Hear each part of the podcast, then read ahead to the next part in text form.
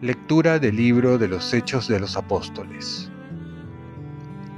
En aquellos días, los jefes del pueblo, los ancianos y los escribas, viendo la valentía de Pedro y Juan, y notando que eran hombres con poca instrucción y sin cultura, se sorprendieron y descubrieron que habían sido compañeros de Jesús.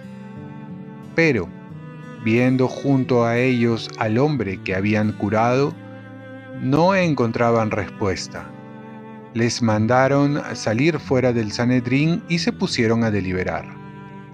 ¿Qué vamos a hacer con estos hombres? Era evidente que han hecho un milagro, lo sabe todo Jerusalén y no podemos negarlo. Pero a fin de que esto no se divulgue más entre el pueblo, debemos amenazarlos para que no vuelvan a mencionar a nadie ese nombre. Los llamaron y los prohibieron en absoluto predicar y enseñar en nombre de Jesús. Pedro y Juan replicaron, Juzguen si está bien a los ojos del Señor que les obedezcamos a ustedes antes que a Dios. Nosotros no podemos dejar de hablar de lo que hemos visto y oído. Después de amenazarlos, nuevamente los soltaron, ya que no sabían cómo castigarlos por temor al pueblo que alababa a Dios al ver lo que había sucedido. Palabra de Dios. Salmo responsorial. Te doy gracias, Señor, porque me escuchaste. Den gracias al Señor porque es bueno, porque es eterna su misericordia. El Señor es mi fuerza y mi energía él es mi salvación. Escuchen, hay cantos de victoria en las tiendas de los justos. Te doy gracias, Señor, porque me escuchaste. La diestra del Señor es excelsa, la diestra del Señor es poderosa.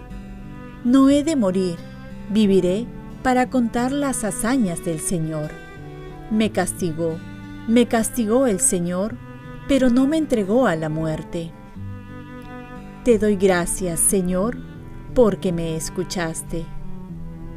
Ábrame las puertas del triunfo y entraré para dar gracias al Señor. Esta es la puerta del Señor. Los vencedores entrarán por ella. Te doy gracias porque me escuchaste y fuiste mi salvación. Te doy gracias, Señor, porque me escuchaste. Lectura del Santo Evangelio según San Marcos. Jesús, que había resucitado al amanecer del primer día de la semana, se apareció primero a María Magdalena, de la que había echado siete demonios. Ella fue a anunciárselo a sus compañeros, que estaban de duelo y llorando.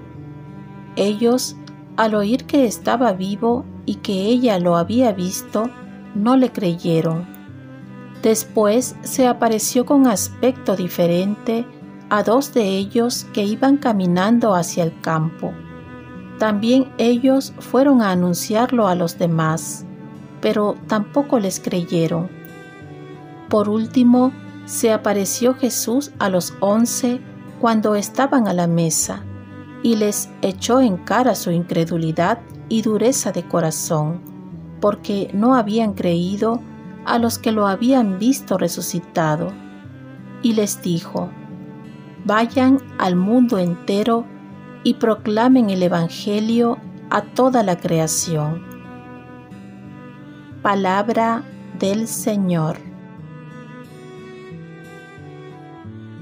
Paz y bien ir a proclamar el Evangelio sin excusas.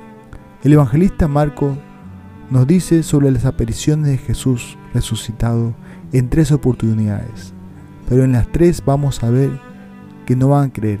Era muy difícil creer en la resurrección.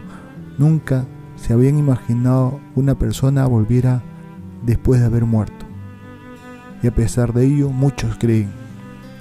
Jesús se presenta primero a María Magdalena, una mujer que había tenido mala reputación, a los discípulos de Maús, quienes iban decepcionados de ver a Cristo muerto en la cruz, y por último a sus discípulos, que habían estado con él, pero que lo habían abandonado. A pesar de ello, van a tener una dura misión de darlo a conocer. Como vemos, son personajes que erraron, que quizás no merecieron ser testigos privilegiados de la resurrección de Jesús. Pero Jesús los escoge y muestra así su gran misericordia con aquellos a que se les ha parecido, aquellos que para los ojos de muchos eran pecadores y que Dios en su misericordia los escoge. Al final, a pesar de su incredulidad, pues poco a poco darán sus pasos para creer. Jesús les confía entonces esta gran misión. Vayan al mundo entero y proclamen el Evangelio a toda la creación. A pesar de nuestras debilidades, de nuestras fallas, de nuestros pecados, de nuestra poca fe, de nuestras incredulidades y hasta de algunas dudas, Jesús sigue confiando en nosotros. Jesús nos manda también a nosotros a dar esta buena noticia.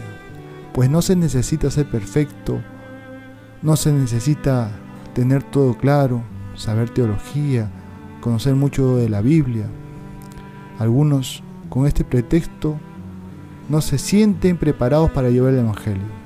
Jesús los manda porque sabe que en el camino irán aprendiendo si tienen un corazón abierto a la palabra, abierto a aprender. Lo importante es comenzar. Oremos, Virgen María, ayúdame a dar fe de Jesús resucitado, aunque muchas veces no me sienta preparado, pues pondré todo de mi parte y confiaré también en el Señor. Ofrezcamos nuestro día. Dios Padre nuestro, yo te ofrezco toda mi jornada en unión con el corazón de tu Hijo Jesucristo, que sigue ofreciéndose a ti en Eucaristía para la salvación del mundo. Que el Espíritu Santo sea mi guía y mi fuerza en este día para ser testigo de tu amor con María, la Madre del Señor y de la Iglesia, te pido por las intenciones del Papa. Con San José Obrero te encomiendo mi trabajo y mis actividades de hoy, para que se haga en mí tu voluntad. Y la bendición de Dios Todopoderoso, Padre, Hijo y Espíritu Santo, descienda sobre ti. Cuenta con mis oraciones, que yo cuento con las tuyas y que tengas un santo día.